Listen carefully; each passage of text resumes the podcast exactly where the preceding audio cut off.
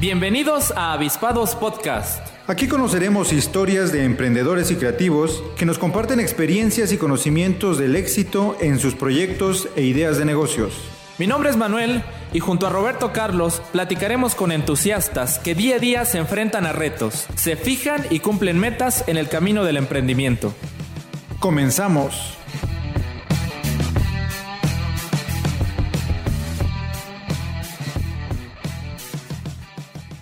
Pues muy buenas tardes, nos encontramos ya en un nuevo episodio de Avispados Podcast, el espacio donde nos damos cabida a las ideas de emprendimiento y creatividad.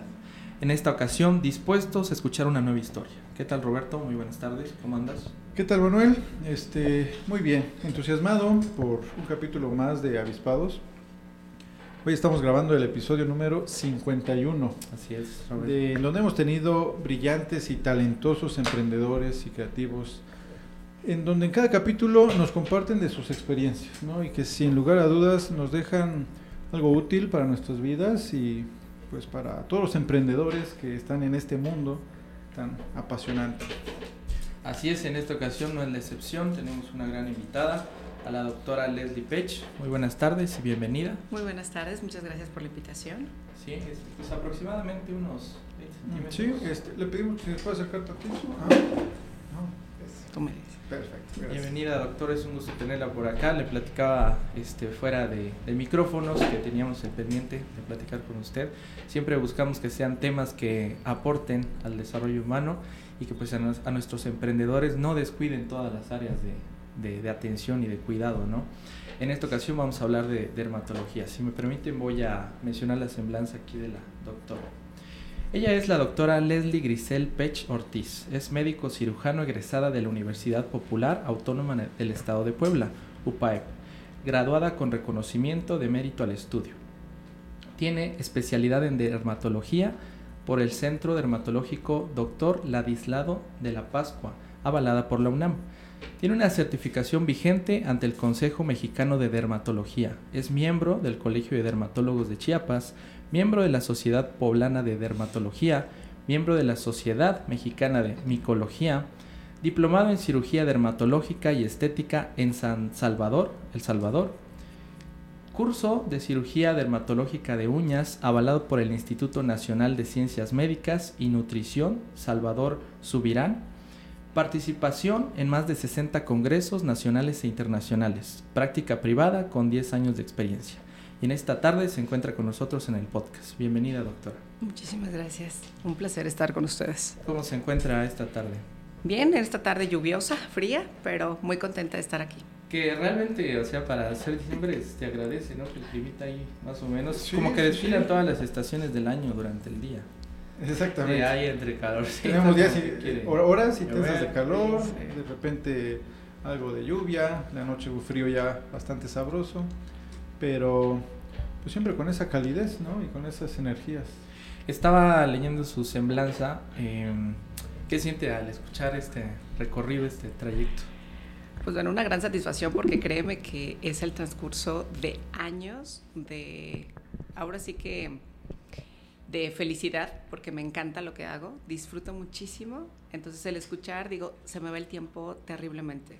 O sea, uno dice 10 años y siento que fue ayer que apenas estuve acá que vine por primera vez y ofrecer mis servicios, ¿no? En realidad es eso. ¿De dónde es originaria, doctora? De acá, de Chiapas. Ajá. Sí, eso. Eso, sí. Originaria de Chiapas, de aquí, originaria de, Chiapas. Ah, bueno, pero comenta que hace 10 años por lo que estuvo en estudios fuera. Estudios fuera, claro. Ah, correcto. Correcto. Pues sí, sí, es, es un, un, trayecto este, bastante diverso. Le tocó estudiar en Puebla principalmente, ¿verdad? Eh, medicina general estudié en Puebla. Correcto. Estuve también en Guadalajara y en México. En México fue donde hice medicina interna y la especialidad en dermatología. Correcto. ¿Cómo fue que se fue encauzando a la dermatología? Bueno, a mí particularmente, em, durante la, ahora sí que en la universidad, eh, en, el, en, la busca, en la búsqueda de qué es lo que te gusta, qué es lo que eh, quisieras desarrollarte en el trayecto de tu vida, fue que conocí dermatología. ¿En qué sentido? A mí me llamaba la atención también cirugía plástica, Entonces, eh, trabajé dos años con cirujanos plásticos y dentro del entorno de la, de la, cirugía plástica también llegaban muchos dermatólogos. Entonces, antes de recibir clases de dermatología eh, propias de la, de la universidad, ya fue que al estar trabajando Em, pues me di cuenta de todo lo que conlleva, porque es una, digamos que es una especialidad súper bonita porque tiene, es muy amplia.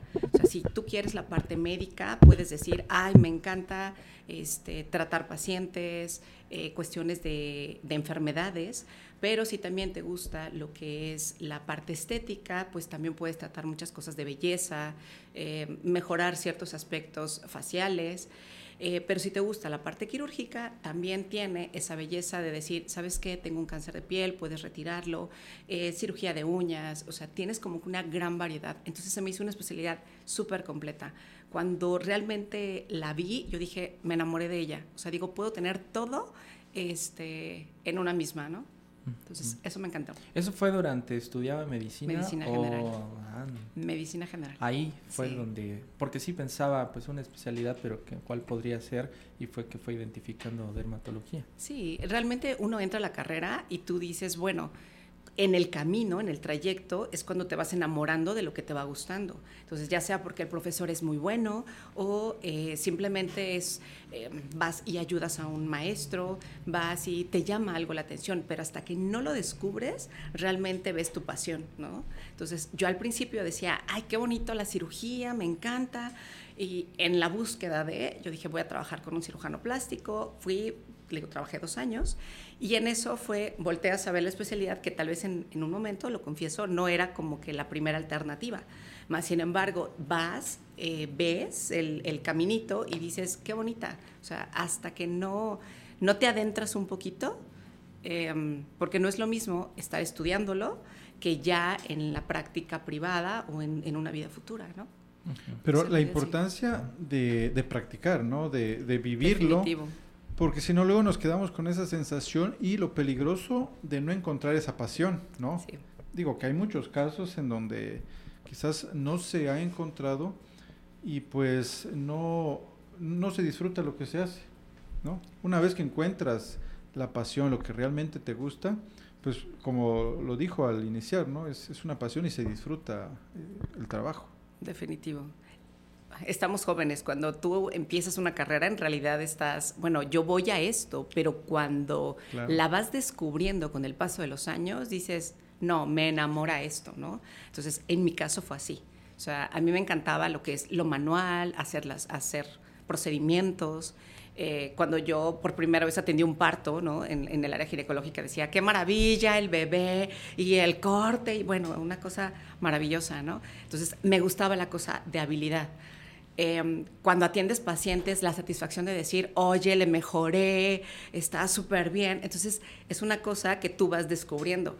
Y en la dermatología encontré todo, entonces dices, me fascina, o sea, me encanta. Por eso. Fue, fue un trayecto. ¿Y identifica algunas etapas de su vida temprana donde hubiera algunos rasgos como que le interesara el tema estético, el tema del cuidado de la piel? Era... Toda la vida. Sí. Toda la vida. O sea, uno trae ya como que el caminito a seguir. Sí, porque eso es importante también, ¿no? A veces uno no es consciente, a veces uno no es consciente. A veces es padre que alguien lo logre identificar y como que tal vez lo comenta o hace la sugerencia o oye, como que veo que tiene estas aptitudes ¿Lo identifica ya en la actualidad? No, no creo. O sea, siempre me gustó la parte de belleza, la parte estética, porque tomé muchos cursos de capacitación posteriores a, digamos, a, medicina.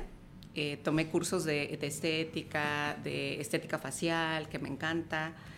Y ahí descubres también el, oye, me gusta la parte de belleza, eh, me gusta la parte manual y hasta que no te adentras, descubres realmente en dónde es tu camino, ¿no? Por eso no, no es algo que yo te diga, ay, sí, de niña yo dije quiero ser dermatóloga, no. De niña quiero ser médico, siempre dije que quería ser médico. Eso estaba claro. Eso estaba claro. O sea, medicina era lo mío. Pero cuando entras a medicina, ahí es cuando descubres realmente que te gusta. Sí, pues se abre todo un panorama. Todo un panorama. Amplio, ¿no? Y la práctica es lo que realmente te, digamos que como que te define.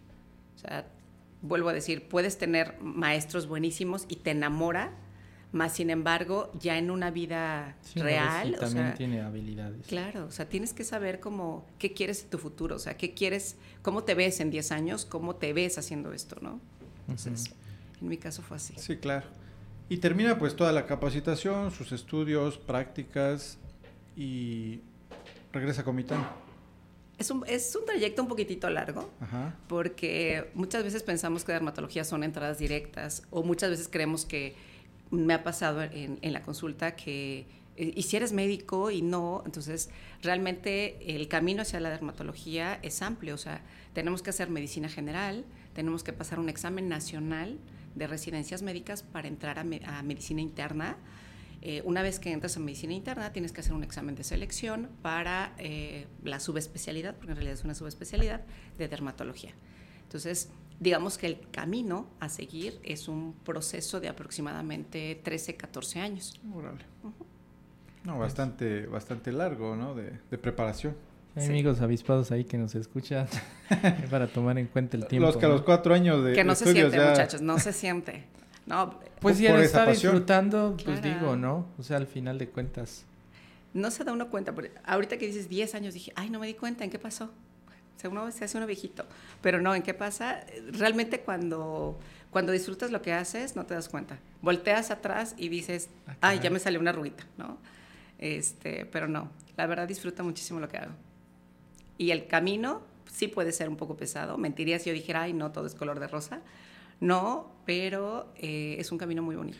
Bueno, dentro de su formación, eh, ¿hay algún momento en el que haya considerado precisamente eso, de que tal vez incluso si no era para usted la, profesión o, la dificultad que pudo haber habido mientras estudiaba medicina? Soy positiva, no, nunca pensé esto, no. Siempre es lo que sigue, lo que sigue, lo que sigue. Es intensa, ¿no? La carrera es, puede llegar a ser muy pesada. Depende, o sea, si, físicamente hablando, siempre va a ser pesado.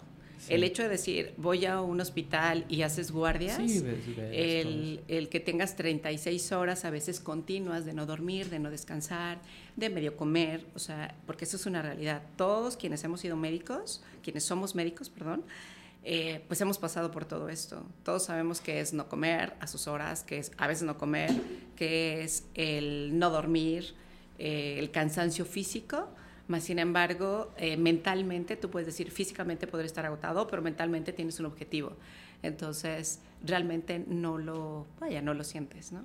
Sí, sí, eso puede más, además de que, pues creo que es una etapa de la vida en la que también uno, digamos, este, nuestro organismo puede soportar un poco más al respecto. Digo, yo recuerdo la, la, etapa de, de estudiante y me regreso y trato de pensar si volvería, lo volvería a hacer Claro que me apasiona la, carrera y todo, pero sí. Hay cosas que uno dice mejor, ¿no? Eso sí, puede llegar a ser muy pesado, o sea, cosas de, de desvelos, de traspasos, algunas cosas que por desconocimiento haces y que ahorita dices, oye, qué imprudencia. Por ejemplo, una de ellas, yo recuerdo, yo estudié en Tuxtla, el tema de que de repente hacíamos algunas mediciones de campo.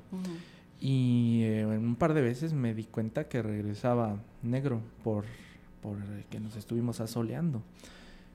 Imagínese. Nos vemos en consulta. Entonces, sí, exactamente. Entonces, a veces es por el desconocimiento. Claro. Lo ligo con su profesión, que realmente muchas veces hay algunas cosas básicas que podemos tomar en cuenta para nuestro cuidado, pero pues que desconocemos totalmente. Este es el caso de la dermatología. ¿Nos puede hablar un poco acerca de su, de su profesión? Mira, yo creo que todos en algún momento sí no tenemos conocimiento hasta que no tenemos algún problema. Hablando de nosotros como médicos, eh, yo no tenía el cuidado tal vez de la protección solar, que es lo que tiene mucho auge actualmente, ¿no? Em, en la secundaria, en la prepa, inclusive en la universidad, no nos cuidábamos como ahorita. Eh, 10 años atrás, 15, eh, 20 años, no estaba en televisión el que te dijeran, oye, protégete, oye, cuídate, oye, ve al doctor este, de manera preventiva. O sea, y todos en algún momento nos hemos asoleado, incluyéndome. O sea, realmente uno tiene conocimiento del cuidado de piel a través de eh, alguna enfermedad que tengas, porque hasta que no acudes con un médico, tú dices, ¿sabes qué? Tengo que hacer esto, o esto lo hacía mal. Em, de cierto modo, la cultura preventiva es, es difícil, o sea, no la teníamos. Eh, creo que lo que se ha visto actualmente es que gracias a las redes sociales, a todo lo que es medios de comunicación, eh, ya tenemos un poco más de conocimiento del skincare, pero anteriormente nada. O sea, digo, ustedes son más jóvenes, creo, pero eh, realmente tiempo atrás pues no teníamos tanto cuidado, ¿no? Lo que ahorita comentabas, el daño solar se puede acumular a través de los años y ese, eso va a repercutir en un futuro. Entonces, el 50% de radiación, por ejemplo, lo recibimos antes de los 20 años de edad que a los 50 años pues empiezan, oye, ¿por qué tengo esta mancha? Oye, ¿por qué me salió este tipo de cáncer? Pues bueno, fue consecuencia de lo que recibiste hace 10 años, 15 años, ¿no? Entonces, sí es importante a veces el tomar en cuenta que no teníamos la cultura y que ahorita, por mucho que digamos, empezaré a cuidarme de hoy, ya hay un daño previo. Entonces, siempre será el, nunca es tarde, obviamente, ¿no? Pero, pero digamos, es recomendable, por ejemplo, con los niños, ¿no? Por ejemplo, yo tengo un niño este, de 10 años y su pasión es el fútbol. O sea, en la escuela el, el fútbol, en la tarde tiene tiempo el fútbol.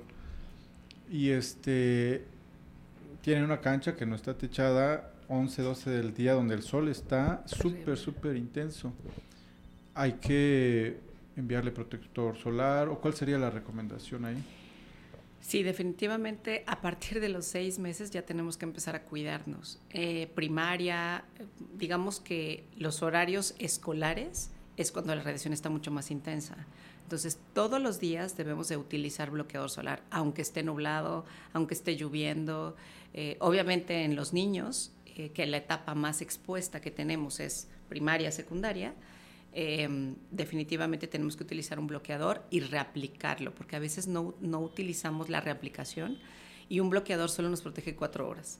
Anteriormente la mercadotecnia te decía, ay, póntelo una vez y te va a proteger al 100%. No existe nada de eso. El bloqueador solar máximo te protege, em, ahora sí que un cierto porcentaje, no más de un 50%, y todo lo demás dependerá de nosotros. O sea, si tú te expones a una radiación muy intensa a mediodía, a las 2 de la tarde, que muchas veces los partidos de fútbol es a esa hora, pues no solamente será cáncer de piel, habrán manchas, manchas blancas, manchas oscuras, irritaciones. Entonces, son muchas alteraciones que podemos tener. Pero sí, definitivamente todos los niños y todos nosotros debemos utilizar bloqueador solar. Y estar reaplicando. Porque a veces dice, ok, me puso bloqueador en la mañana y con eso es suficiente, pero a las cuatro horas ya no está haciendo efecto. Ya no tienes nada. Entonces es importante la reaplicación. La mañana está bien que no digas hace dos semanas. o nunca. Eh, doctora, em, dentro de los pecados, digamos, o los malos hábitos que tenemos en el cuidado de la piel, este, ¿cuáles, ¿cuáles son aquellos que tal vez no nos damos cuenta, pero que realmente nos estamos afectando? Digo, uno de ellos sería no utilizar el protector solar, ¿verdad? Uno de ellos, inclusive en casa, o sea, tenemos a veces el, el, mal hábito de decir, voy a bañarme y voy a bañarme tallándome el cuerpo, tallándome la piel. El simple hecho del tallado te puede manchar, te puede sensibilizar. Ahorita que es temporada de frío, si tú te bañas, por ejemplo, con agua muy caliente, que son cosas cotidianas, o sea, si tú te bañas con agua muy caliente, si te tallas, si te exsueles demasiado, entonces tu piel sufre un daño. O sea, ese daño se puede manifestar en enrojecimiento, se puede manifestar en inflamación, se puede manifestar en algunas enfermedades que son provocadas a través de un tallado. Entonces, ese tipo de pequeños detalles pueden variar. Ahora, eh, depende también el tipo de piel que tengamos. Eh, hablo simplemente de una limpieza. Si tú vienes y en casa te lavas varias veces al día porque dices, oye, tengo la piel grasa y te lavas continuo, pues la piel se seca demasiado, se irrita demasiado. Entonces son pequeñas cosas que tal vez podemos eh, cuidar, simplemente lavar el rostro mañana y noche, no utilizar estropajos, utilizar jabones suaves, de preferencia neutros, los jabones que vengan con olor, con color, pues traen sustancias químicas que también pueden lastimar tu piel, ¿no? Entonces, pequeñas, pequeños cuidados pueden hacer la diferencia. ¿Temas de alimentación? Depende. Eh, Porque punto número uno y lo que mencionó antes, hay diferentes tipos de piel. Es correcto. ¿Verdad? Digamos, no a todos les va a afectar lo mismo de la misma manera. en alguna ocasión me tocó este de que íbamos a un paseo. la cara que me pone Lisa, a ver va a contar. No, este, de que íbamos a un paseo, pero íbamos en la parte trasera de una camioneta. Había frío, este, había viento y pues iba corriendo. Y me di cuenta de que al final del paseo, eh, muchos compañeros, pues aparentemente estaban como si nada. Pero yo sí parecía un camarón, pues. O sea, yo sí parecía un camarón y sí me hacía pensar el hecho de que realmente fue lo mismo a lo que estuvimos expuestos, pero pues es diferente el tipo de piel. Son tipos de piel, o sea, hay pieles que se les conocen como fotosensibles, que fue tu caso. Entonces, tu piel con mínima radiación responde.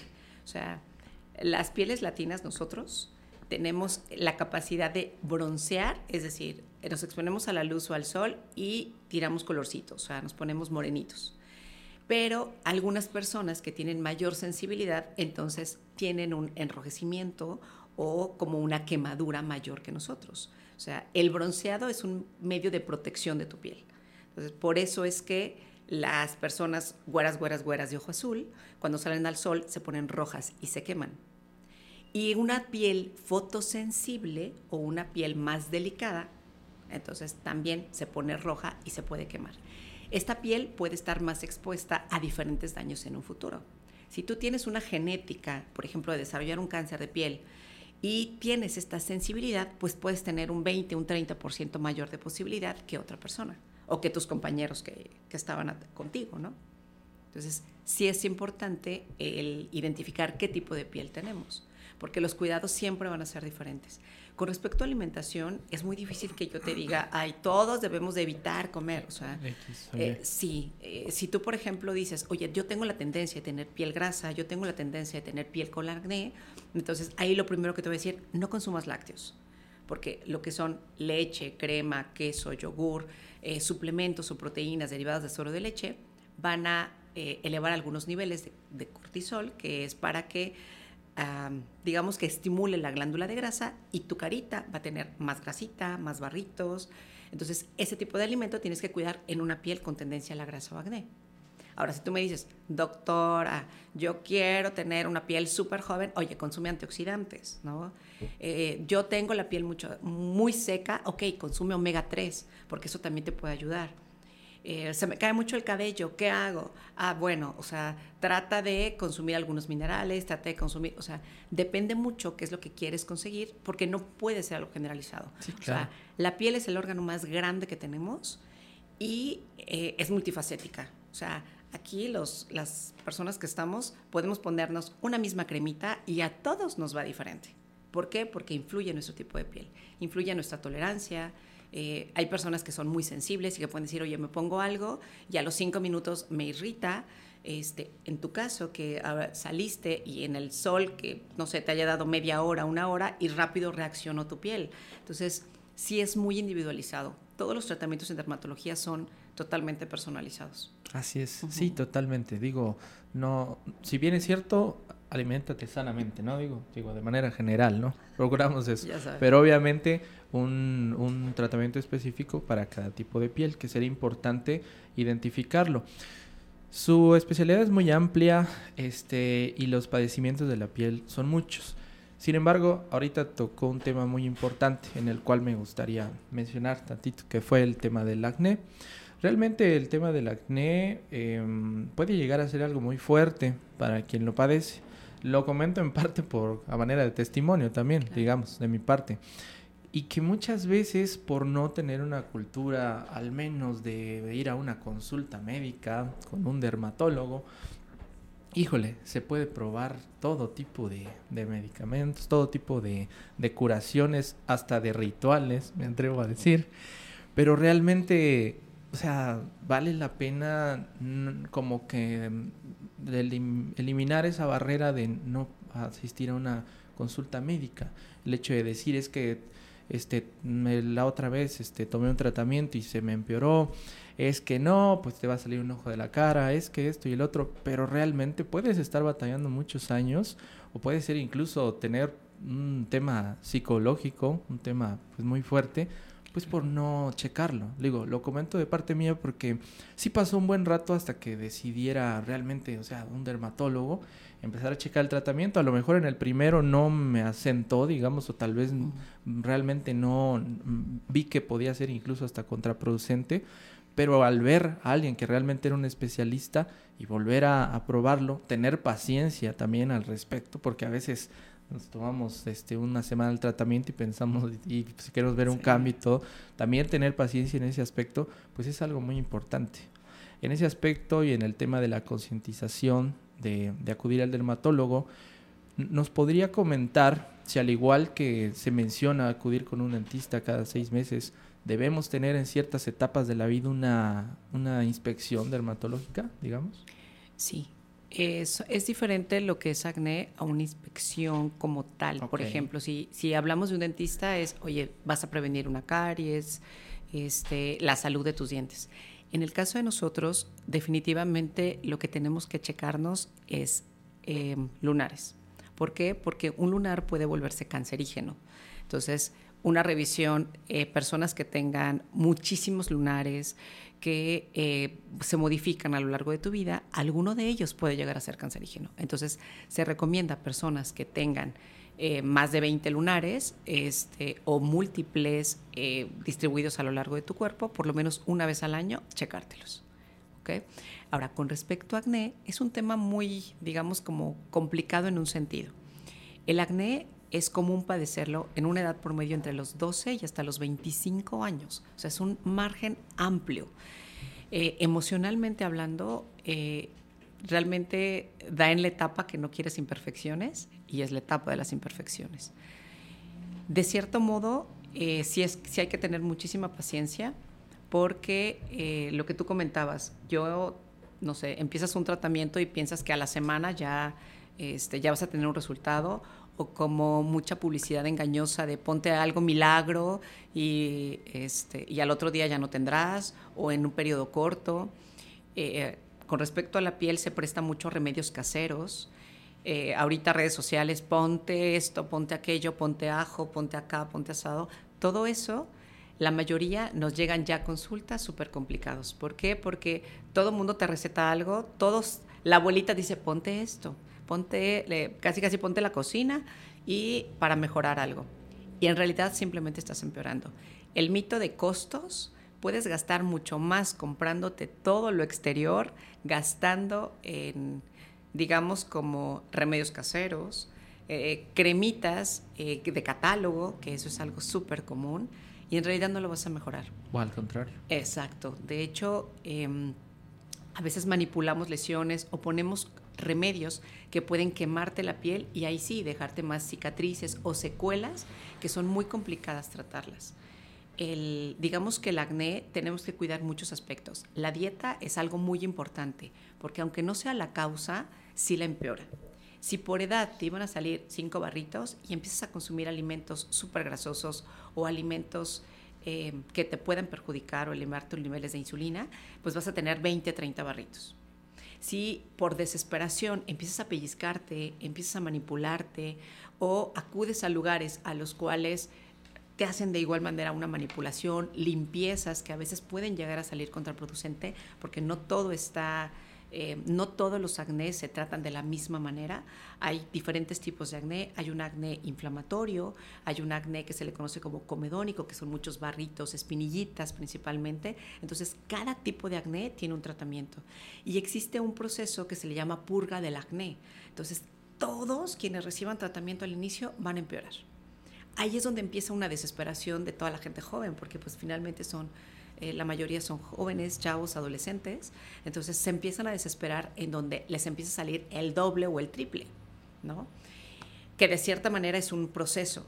Necesitas limpiar tu cuerpo. Entonces, todos los granitos o todas las espinitas que están enterradas tienen que salir para que ya posteriormente, eh, digamos que se calme el proceso. Y la mayoría de los tratamientos pueden llegar a ser irritantes, unos más que otros, y volvemos al tipo de piel. Hay gente que puede ser más sensible que otra y puede llevar meses en, sanar, ¿no? Más sin embargo, el proceso, créeme que vale la pena el decir, oye, me tardé el tratamiento seis meses, pero mi piel está sin cicatrices, sin marcas, la autoestima sube muchísimo porque realmente es parte también de una autoestima pero eh, el acné digamos que es un poquitito complejo en algunos sentidos y nada mejor que acudir pues con los especialistas. Sí, sí, en ese aspecto este, y en otros padecimientos no, no se automedique y realmente es importante ver este, más allá de lo cuantitativo, pues lo cualitativo, ¿no? La calidad de vida que se puede tener el día a día. ahí, sería recomendable entonces, eh, digo, es, es normal, ¿no? En cierta edad o sea, con tantito acudir a un profesional. Como digamos que hay tipos de acné. Entonces, si es un acné muy leve, eh, niños que ya empiezan a los 11 años, 10 años, a veces con solo jabón, en ellos menos es más. Entre menos cosas le pongas a tu rostro, es mejor. Si, si le empiezas a poner muchísimos productos, entonces saturas la piel se tapan los poritos y tienes más tendencia a desarrollar más granos. Entonces, por eso digo, menos es más. Con el simple hecho de lavarse la carita en la mañana y en la noche y utilizar un producto, ya sea un bloqueador solar o una cremita muy ligera, que vengan líquidas, acuosas o tipo gel, sería suficiente. O sea, realmente los jóvenes con que se pongan un bloqueador y tengan un dermolimpiador puede llegar a ser suficiente. Ahora, si ese acné ya empieza a doler, que es un acné inflamatorio, que oye, tengo la carita con muchos granitos, eh, me está doliendo, eh, ya me implica el no quiero salir, o sea, ya te implica algo social, definitivamente tienes que acudir. Porque para eso estamos nosotros. El acné es una enfermedad controlada. Se considera común, pero en realidad es una enfermedad. O sea, es una enfermedad común de la adolescencia. sigue siendo enfermedad, ¿no? Entonces hay que atenderla en el momento preciso. Entre más tempranamente se atiendan, pues obviamente la mejoría es muchísimo más rápido y prevenimos secuelas, porque eso sí, siempre te va a dejar algún tipo de secuela. Todas las cicatrices se pueden mejorar, pero no se podrán borrar al 100%. Entonces, la mejor forma siempre será prevención. Ya me empieza a salir barritos, pueden acudir simplemente a una sola consulta. ¿Para qué? Para darle una rutina de cuidado en casa y listo. Entonces, ya no necesitas esperar a que tengo que llegar a que esté súper mal para una consulta. No, puedes llegar a pedir una rutina de cuidado general en casa. Ya. Sí, vale muchísimo la pena. Digo ahí para nuestros amigos avispados, que muchas veces, ahorita estamos hablando de la repercusión que hay a veces del padecimiento en la piel, en el tema emocional, pero también está la otra parte y que veo que lo incluyes acá, dentro de tus preguntas, el hecho del tema emocional, cómo repercute en la piel, porque muchas veces pasa también eso, ¿no? Digo, mencionaba hace rato acerca de al generar cortisol, que, puede haber daños en la piel. Sí. ahí implican muchas otras enfermedades. Por ejemplo, eh, cuando tenemos eh, un poquitito de aumento de peso, el simple hecho de aumentar un poquitito de peso, podemos tener algo llamado resistencia a la insulina eso se va a reflejar en tu piel de tal manera que el cuellito va a estar oscuro, las axilas pueden estar oscuras, las ingles, o pueden salir las famosas verruguitas del cuello, que en realidad nos puede estar dando un indicio de resistencia a la insulina. Y eso, pues de cierta manera, orientarnos, oye, puede desarrollar, puede ser diabético pronto, el cortisol se puede subir simplemente por estrés. O sea, si tú eh, a nivel laboral dices, estoy súper estresado, elevas los niveles de cortisol y eso puede empeorar inclusive tu acné. O sea, hablando del tema anterior, ¿no? O sea, si tú tienes niveles elevados de cortisol, te empeora acné, te empeora lo que es dermatitis atópica en personas que son sensibles, eh, puede empeorarte muchísimo. Eso es el estrés, afecta todas las enfermedades de la piel existe caída de cabello, estás muy estresado, eleva tu nivel de cortisol y ese tira cabello. Entonces, realmente es como un círculo vicioso en algunas enfermedades. Créeme que la dermatología es como muy amplia. Entonces, si tú me dices, ¿algún alimento perjudica algo? Sí. La cuestión emocional, puedes tener enfermedades como, por ejemplo, vitiligo, este, que es muy común eh, y principalmente en Chiapas tenemos una estadística súper alta en, vitiligo, manchas blancas en lo que es eh, manos, piel, etc. Entonces, eso tiene un impacto emocional muy grande. La mayoría de personas que sufren de, esto eh, el impacto es, es que la gente me queda viendo, es que me ven y piensan que pueden contagiarme, cuando son enfermedades que no son contagiosas, simplemente son visuales. O sea, ahí perdemos el color en la piel, pero no tiene ninguna implicación interna. Esa enfermedad es un poquitito más emocional que, eh, que digamos, eh, interna. ¿no? ¿Y, hay alguna causa identificada? Digo, dice que en Chiapas Ajá, sí, pues, estadística. No, no, no se ha identificado. Eh, tristemente a veces algunas enfermedades están un poco abandonadas y las estadísticas pueden salir, pero no se han identificado ninguna causa en particular. Pero Chiapas sí tenemos una estadística alta. La causa no, aún no se ha En ese aspecto he visto que se ha trabajado, ¿no? Al respecto en, en algunas campañas en concientizar de que realmente, pues, o sea, es una característica más, digamos, ¿no? no necesariamente que eso va a ser contagioso. Incluso hay algunas publicidades o modelos este, con vitiligo que realmente eso yo creo que concientiza de manera positiva. Eso nos ha ayudado muchísimo. Eh, digamos que existen muchísimos modelos que ya vienen con diferentes tipos de enfermedades o, eh, digamos, capacidades especiales.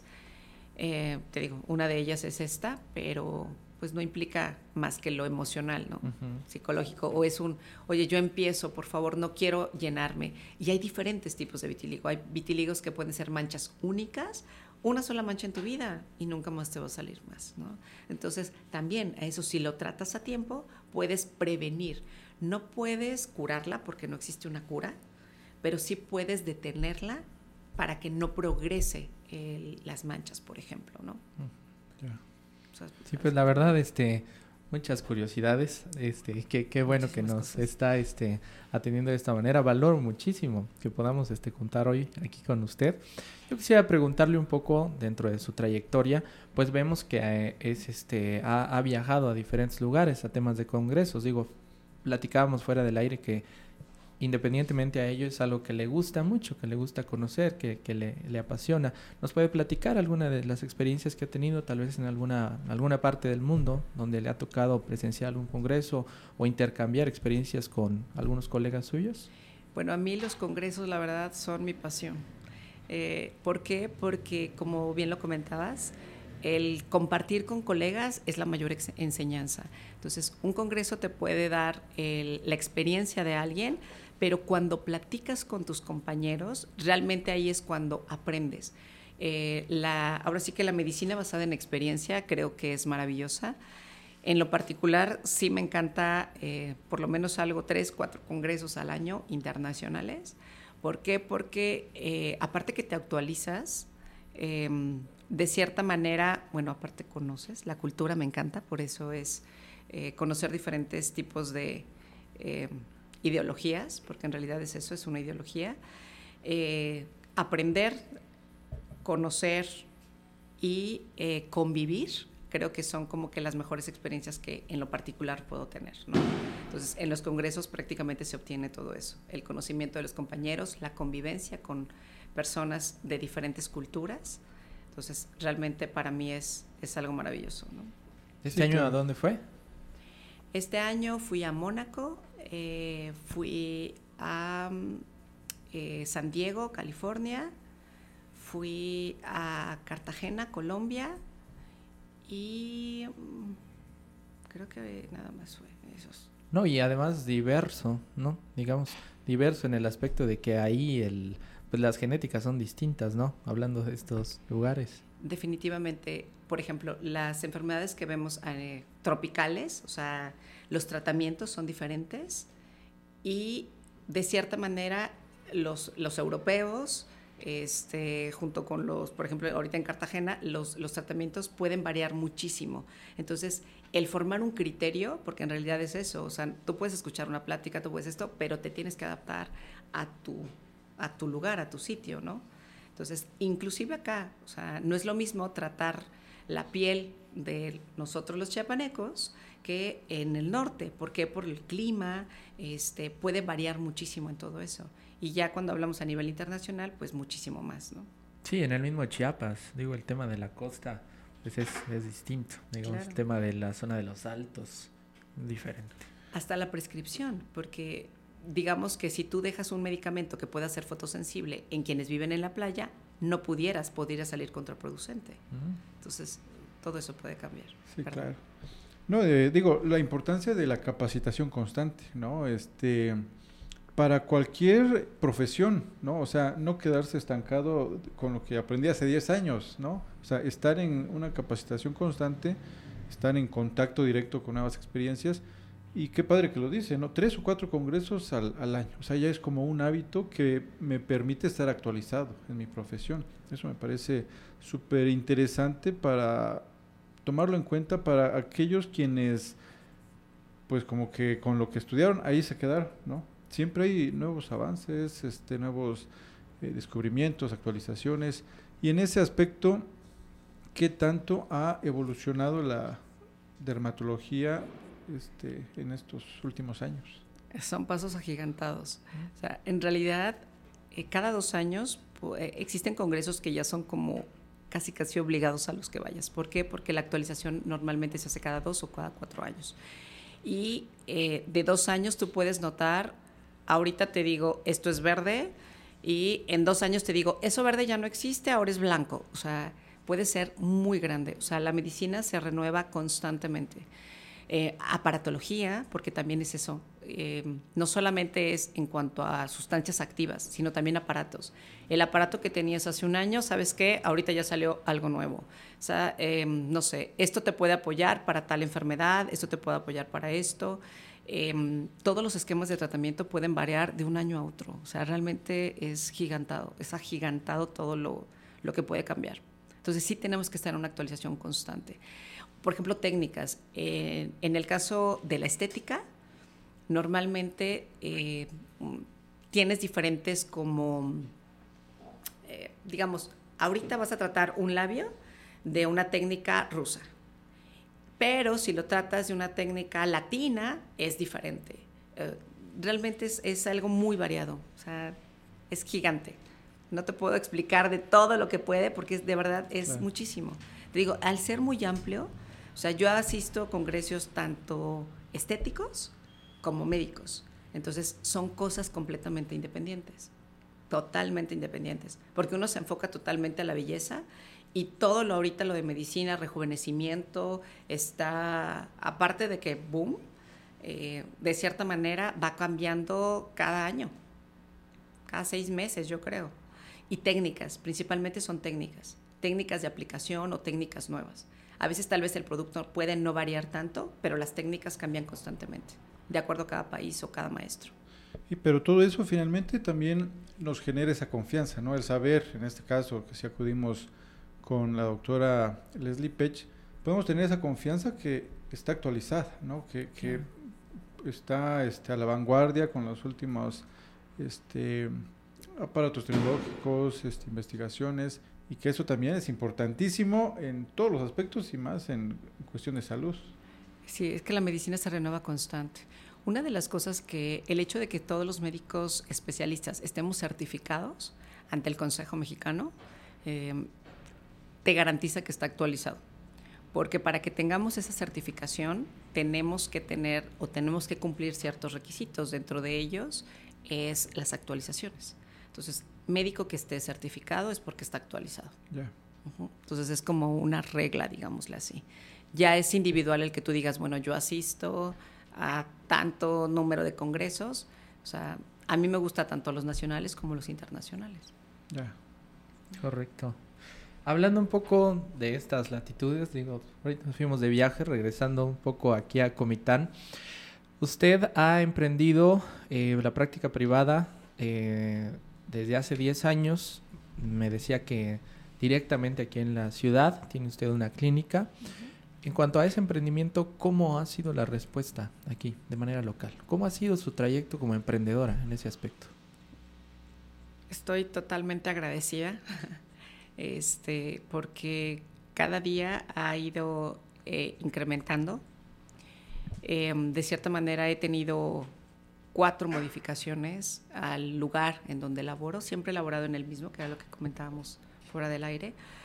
Y de cierto modo, em, pues empecé sola y poco a poco fue creciendo de tal manera que ahorita otro médico trabaja conmigo. son eh, varias enfermeras que también se dedican, eh, son enfermeras, algunas son quirúrgicas, todos tienen como una subespecialidad para, ah, digamos, como para trabajar ciertos equipos que también están capacitadas. Entonces, de cierta manera fue algo progresivo, siempre en aumento, siempre, siempre, siempre en aumento. Eh, gracias a Dios, siempre tengo trabajo, no puedo quejarme, estoy muy agradecida. Y, ¿qué te puedo decir? O sea, todo siempre ha sido para más, ¿no? Empecé primero dando consulta, después eh, la necesidad de prescripción, que eh, en mi especialidad es difícil encontrar algunos medicamentos, los medicamentos dermatológicos son especializados, entonces al ser una subespecialización a veces no es tan fácil conseguir las medicinas, entonces eh, tuve la oportunidad de que pusiéramos una farmacia. Entonces también está el servicio de farmacia que es independiente, no necesitan pasar conmigo para, para adquirir un producto, que aquí en Comitán es, ahorita ya hay un poquitito más de demanda, pero anteriormente cuando yo empecé hace 10 años, yo recuerdo haber ido a los lugares locales para decir, bueno, ¿con qué puedo trabajar? ¿Qué puedo prescribir para ayudar a ciertas enfermedades? Y era muy limitado, o sea, súper limitado el no puedo tener medicamentos yo acostumbrada a la Ciudad de México, en el cual pues encuentras todo que eh, nos dan la formación de prescripción de fórmulas magistrales, en la cual uno dice, yo quiero que me hagan una cremita de tales características, cruzaban la esquina y ahí podían conseguir venir a, Comitán particularmente, en el cual no teníamos, eh, al principio fue un poco difícil, ¿no? Eh, la segunda, dermatólogos, pues somos muy poquitos. Entonces también el darte a conocer, em, que sepan que hay alguien que pueda atenderlos, que no necesitan ir a otro lado, pues eso fue un proceso, un proceso en el cual, em, digamos, te digo, darte a conocer a través de medios, en mi caso fue eh, la radio, este, pues de voz en voz, que creo que es la mejor recomendación, em, fue incrementando gradualmente. Y ahorita, pues, gracias a Dios, ya somos varios en, la clínica, en la cual pues podemos tener todo tipo de servicios, desde la consulta médica para tratar cualquier enfermedad, diferentes tipos de aparatos para tratar la cuestión estética y pues definitivamente eh, la cuestión quirúrgica con respecto a cánceres de piel, lunares, quistes, tumores, etc. Entonces fue un incremento gradual a través de todos estos años pero pues sí, totalmente agradecida por la respuesta que he tenido y el acogimiento que ha tenido de, de todos los pacientes que han acudido conmigo. sí. ¿verdad? Sí, fíjese que algo muy importante de lo que platicamos hace unos momentos, la formación, ¿verdad? Del profesionista, del especialista, eh, para brindar este tipo de servicios. Pero en este caso que usted trabaja en una iniciativa privada, ¿qué aspectos considera eh, que son los que hay que cuidar más para el trato a un paciente? La, manera de cómo tener una sensibilidad ante lo que está pasando. Mira, es importante la relación médico-paciente, el que entiendas y el que te pongas en el lugar de, de la persona que está al lado, eh, que está consultando contigo, eh, creo que es algo como muy básico. O sea, las personas que han acudido conmigo no me dejarán mentir, pero siempre trato de, em, de dar la mejor atención en todos los aspectos, en entenderlo, eh, decir qué es lo que necesitas, qué es lo que quieres, este, llevarte de la mano, porque en realidad es una relación estrecha de médico-paciente, es una relación de confianza, es confía en mí que el proceso valdrá la pena. Porque lo que decíamos, la piel es lenta, la piel no responde de la noche a la mañana y los tratamientos pueden llevar meses. Entonces, el crear un vínculo con la persona que está del otro lado y decirle, confía en mí porque Tal vez nos llevará dos, tres, cuatro meses o tal vez más, pero tus resultados serán, estarán presentes. Eh, el que la gente vaya contigo, ahora sí que buscando un resultado, porque te digo que no, muchas cosas no son tan rápidas, eh, creo que es como que es la base, la gente que confíe en ti. O sea, que ponga todas sus esperanzas de decir, vamos a salir adelante, vas a obtener el resultado, nos va a llevar tanto tiempo y principalmente la honestidad.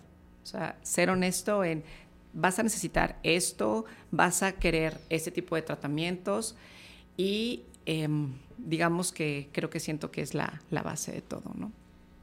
Totalmente. Aquí este, yo quisiera, digo, aprovechando este, que tenemos aquí a la experta, ya nos habló un poco de la cuestión del, del acné y, y, algunos tips, pero me llama mucho la atención lo que menciona de cáncer de piel. Sí. Este, ¿En qué momento acudir o, cómo se empieza a detectar? Este, no sé. Existen diferentes tipos de cáncer de piel. Lo primero que tenemos que hacer, lo que comentaba de lunares. Si un lunar te llega a cambiar de color, de forma, de tamaño, eh, ese es el que debes de ir a revisarte. Yo siempre he dicho que es el patito feo. Si tú tienes 10 lunares y de esos 10 lunares uno de ellos no se parece a ninguno, ese es el que tienes que checar o ese es el que tienes que poner atención. Entonces, ¿cuándo debes de acudir? Cuando notes algo diferente en, en todos tus lunares. Sin sentir molestia ni nada, simplemente hay Normalmente no da molestia. Ese es, ese es uno de los, de los problemas que podemos tener. Eh, ojalá todo nos diera molestia porque acudiríamos rapidísimo y no hubieran estadios avanzados del tipo de cáncer. Entonces, existe el cáncer de piel más frecuente, que afortunadamente no es agresivo, que es el carcinoma vasocelular. Este se da por el sol. Entonces volvemos a protegernos. Y si tú, por ejemplo, dices, oye, mi cara no tenía nada y de repente me sale una bolita y esa bolita de repente sangra o heriditas que nunca sanan, entonces ahí puedes sospechar que puedas tener un tipo de cáncer de piel, con simplemente pequeñas heridas que no sanan o granitos que te aparecieron de la nada y no se van y no se van y no se van. Entonces, eso puede ser. Es, es, es un tema súper amplio. Eh, los lunares tienes que cuidar lo que conocemos como el ABCDE de los lunares. O sea, que un lunar no sea, que no tenga asimetrías, que los bordes del lunar estén bien delimitados, que no tenga diferentes colores en un lunar, que un lunar no te crezca tan rápido de la noche a la mañana, que tú digas, oye, mi lunar estaba plano y en tres meses se hizo bolita. O sea, eso no es normal, ¿no? Entonces, hay cosas que tenemos que cuidar. Te debe de llamar la atención una mancha que tú digas, oye, esta manchita me apareció de la nada, no desaparece, ya van seis meses, no se quita, la mancha cada vez está modificándose, pero no te da molestias. Cuando ya hay estadios avanzados es cuando, oye, ya me empieza a sangrar, oye, ya me empieza a dar algún tipo de molestia, ¿no? Entonces, tristemente acudimos cuando ya están avanzados. Ya. Pero digo, algunos tips que, que seguramente son de ayuda, ¿no? Y son de ayuda por si alguien, este, digo, o sea, estar muy atentos en, en todo eso. Pues ahora sí que mírate, chécate, ¿no? Literal. O sea, siempre vete en el espejo. Y si tienes lunares, yo siempre aconsejo, tómate una fotografía. Y cada año tú mismo puedes hacer tu revisión. O sea, revisa, oye, esto lo tenía, no lo tenía. O sea, tómate una fotografía y dale seguimiento y eso es todo. Sí, porque a veces uno dice que conoce las cosas como la palma de su mano, pero luego dices, este no, lo tenía. ¿Sí? Hay un par de preguntas, porque nos vamos acercando al final, pero hay un par de preguntas, una muy interesante parte tuya y una que le quiero hacer aquí de parte de su semblanza, acerca de qué es la micología es el estudio de tratamiento de hongos o eh, ya sea cabeza, este, pies, uñas, es el estudio de los hongos. Correcto, y que va ligada con esta. Sí, aquí este igual este dice que me gustaría saber lo de cirugía dermatológica en uñas. Ok, en las uñas podemos tener lo que se conoce como onicocriptosis, uña enterrada. Entonces, la cirugía es común la mayoría hemos sufrido de alguna uñita enterradita porque te cortaste mal. Entonces, la cirugía correctiva definitiva de uñas, lo que hacemos es quitar o eliminar desde matriz el pedacito que siempre se te entierra, entonces es una corrección definitiva, nunca más se te va a enterrar la uña. Entonces, se le conoce como matricectomía. Eliminamos la matriz y ya no vuelve a nacer. Eso es bastante interesante porque es como muy común y muy recurrente, ¿no? Estar batallando, batallando pero, este, digo, no sé, acudir con, con, la experta en este caso y hay un tratamiento definitivo. Sí, claro. Es una cirugía correctiva definitiva. Se hace un pequeño, o sea, una incisión de medio centímetro. Este, eliminas la raíz, no necesitas quitar la uña, absolutamente nada. Es un procedimiento bastante sencillo. Eh, son 20 minutos si tú quieres. O sea, quitas la matriz y ya no te vuelve a enterrar la uña nunca. Esa es una cirugía correctiva definitiva. Interesante. Sí, pues ahora sí que muchas curiosidades y lo que platicaba hace rato que en diferentes partes del mundo pues igual los hábitos son distintos. Fíjate, Lee, que a mí me tocó ver una vez que hay, hay otros lugares en donde mm, digamos que al lado de la peluquería o como parte de la peluquería este masculina pues está el cuidado de las uñas y que es muy común en algunos otros lugares que te hagan manicure, que muchas veces aquí no estamos tan habituados, digamos los caballeros, pero en otros lugares sí me, me tocó verlo. En ese aspecto, digo, el cuidado de la piel y los hábitos pues son distintos. Y hay que tener un poco de cuidado porque a veces también, eh, bueno, nosotros no recomendamos tanto el que te quiten, por ejemplo, la cutícula, porque si quitan la cutícula tienes más tendencia a ciertos honguitos. Entonces, muchas veces eh, infecciones u hongos es por manicure. Mm. Entonces, lo que se aconseja es como retroceder lo que es, eh, ahora sí que la cutícula, pero no quitarla o cortarla, que normalmente es lo que hacemos. Bueno, normalmente lo que hace el, el pedicurista, ¿no? Correcto, pues para finalizar, ¿nos podría hablar o nos podría señalar tal vez los básicos del cuidado de la piel? Digamos, algunas últimas recomendaciones, no sé, el tema de tomar agua, el tema de no desvelarse, no sé, de parte suya. Todos los cuidados.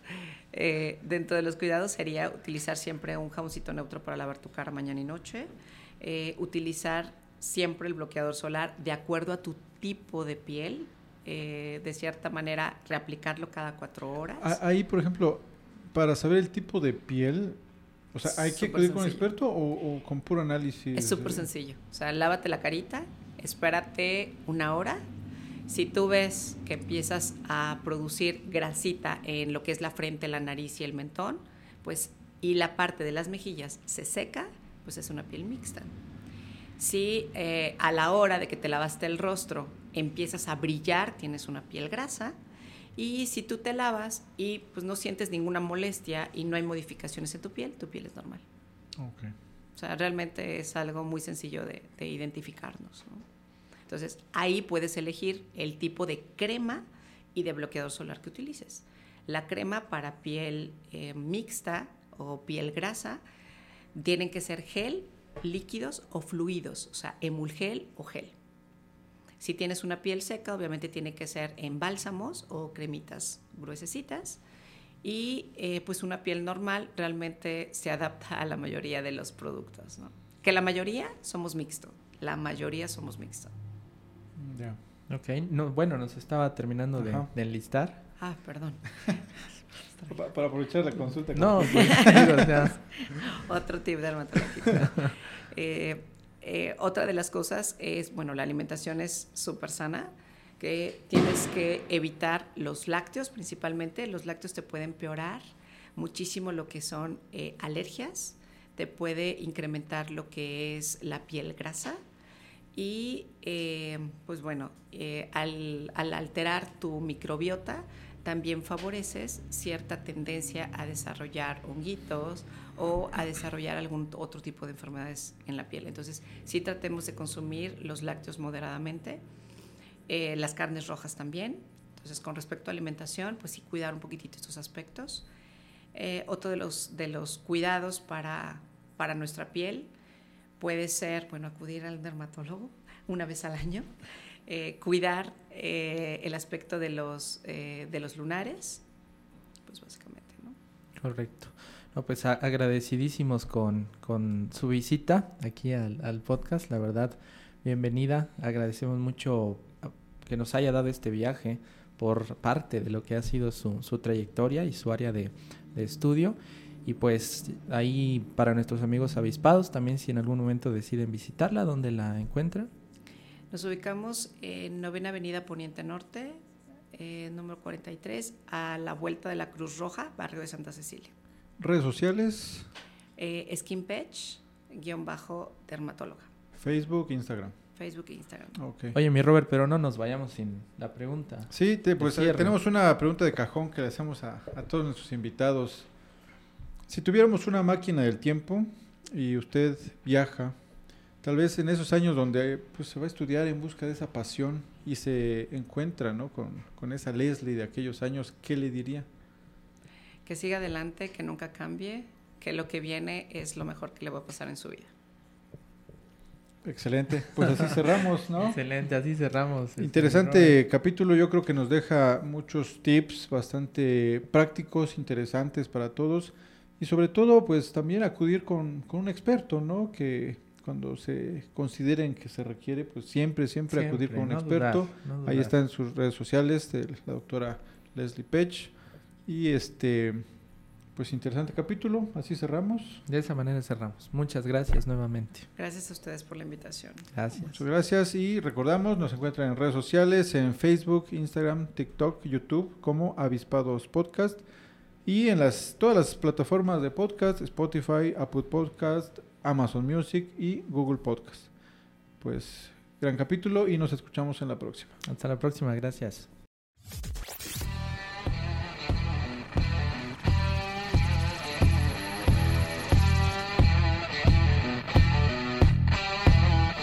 Gracias por haber escuchado este episodio y ser parte de la comunidad de avispados. Síguenos en redes sociales como Avispados Podcast y nos escuchamos en el siguiente episodio. Si quieres apoyarnos, comparte este episodio, dale clic a seguir, deja una reseña y déjanos 5 estrellas en Spotify y Apple Podcast.